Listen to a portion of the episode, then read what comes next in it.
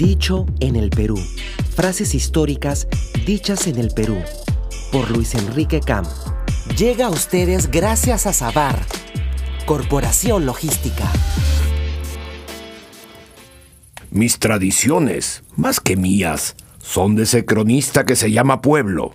Ricardo Palma, el 18 de enero de 1878. Hola, te saluda Luis Enrique Cam. Manuel Ricardo Palma Soriano nació el 7 de febrero de 1833 en una casa del Girón Ayacucho en el centro de Lima. Su infancia transcurrió durante los tumultuosos primeros años de la República. Gracias a su monumental obra Tradiciones Peruanas, exquisita selección de relatos breves, los peruanos hemos aprendido a querer y valorar nuestro pasado y sus costumbres. Las célebres Tradiciones de Ricardo Palma, escritas durante varias etapas de su vida, constituyen un pilar fundamental de la literatura peruana.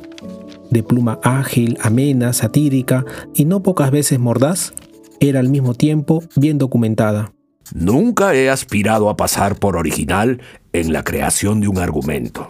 Esa cualidad de la fantasía conviene al novelista, pero no a quien como yo vive en el enmarañado campo de la historia.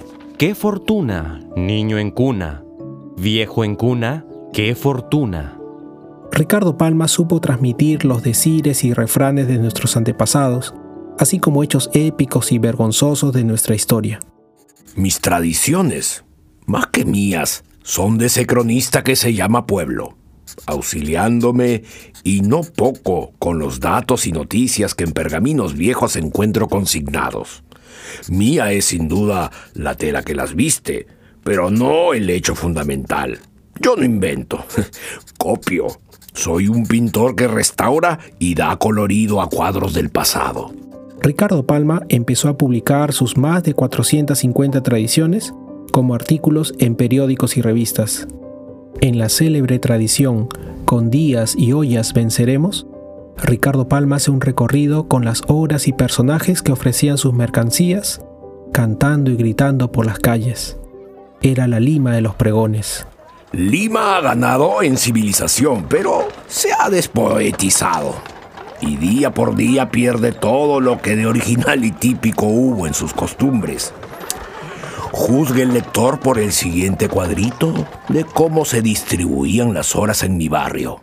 Allá cuando yo andaba haciendo novillos, que significa faltar a clases de la escuela para pasear por huertas y murallas y muy distante de escribir tradiciones o fingir de poeta, que es otra forma de matar el tiempo. Leche fresca, casera, leche fresca. La lechera indicaba las seis de la mañana. La tisanera y la chichera daban su pregón a las siete en punto. ¡Bizcocho caliente! El bizcochero designaba las ocho. Ni un minuto más, ni un minuto menos. ¡Sanguito! La vendedora de sanguito de ñajú y choncholíes marcaba las nueve. ¡Tamales! ¡Tamales!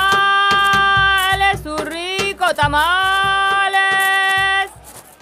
La tamalera era anuncio de las 10. ¡Cocada! ¡Cocada! A las 11 pasaba la melonera y la mulata de convento vendiendo ranfañote, cocada, bocado de rey, chancaquita de cancha y de maní y frejoles colados. ¡Chirimoya! ¡Chirimoya! A las 12 aparecía el frutero de canasta llena y el proveedor de empanaditas de picadillo. La una era indefectiblemente señalada por el vendedor de ante con ante, la rosera y el alfajorero. A las dos de la tarde, la picaronera, el humitero y el de la rica causa de Trujillo atronaban con sus pregones. ¡Humitas! ¡Verdecitas! ¡Turrones, casera, turrones! ¡Anticuchos! ¡Anticuchos! A las tres, el melcochero, La turronera, el anticuchero clamaban con puntualidad. ¡Picante! ¡Picante, caballero! A las cuatro gritaba la picantera y el de la piñita de nuez. A las cinco chillaba el jazminero, el de las caramanducas y el vendedor de flores de trapo que gritaba. Jardín, jardín, muchacha, no hueles. ¡Caramanduca caliente! A las seis canturreaban el raicero y el galletero. Revolución caliente. Música para los dientes. Azúcar, clavo y canela. Para rechinar la muela. A las siete de la noche pregonaban el caramelero, la mazamorrera y la champucera. ¡Mazamorra morada! Aún a las nueve de la noche, el sacristán de la parroquia salía con capa colorada y farolito en mano pidiendo para las ánimas benditas del purgatorio. Este prójimo era el terror de los niños rebeldes para acostarse. ¡Ya, acuéstate, niño! Después de esa hora, era el sereno del barrio quien reemplazaba los relojes ambulantes, cantando entre piteo y piteo. ¡Ave María Purísima! ¡Las diez han dado! ¡Viva el Perú y sereno! Eso sí, para los serenos de Lima, por mucho que el tiempo esté nublado o lluvioso, la consigna era declararlo sereno. y de 60 en 60 minutos se repetía el cántico hasta el amanecer. El legado literario de Ricardo Palma no se limitó a las tradiciones, sino que abarcó casi todos los géneros. Poesía, crónica periodística, dramaturgia, ensayo histórico. Pero su existencia no solo estuvo abocada a la cultura y la creación literaria, sino que tomó parte activa, muy activa, en la política y desavenencias nacionales. Una vida de novela. Con estudios en el Convictorio de San Carlos, se incorporó a los 20 años en la sección administrativa de la Armada Peruana, llegando a ascender a oficial segundo en 1859. Junto a un grupo de civiles y militares de tendencia liberal, participó en el asalto a la casa del mariscal Castilla en noviembre de 1860. ¡Depongamos al tirano que se surre en la Constitución! ¡Al asalto!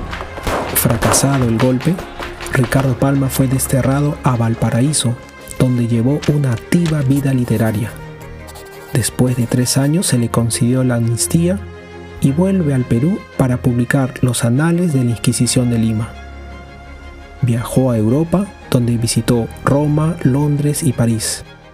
En la ciudad Luz, publica su poemario Armonías y Lira Americana, colección de poesías de los mejores poetas del Perú, Chile y Bolivia. Cuando se declaró el conflicto con España, Palma fue comisario destacado en la oficina de telégrafo en el Callao y participó en el combate del 2 de mayo contra la escuadra española. Fue secretario particular del presidente José Balta y senador por el departamento de Loreto. Acudió al llamado de la patria en la defensa de Lima contra las tropas de ocupación chilena en enero de 1881.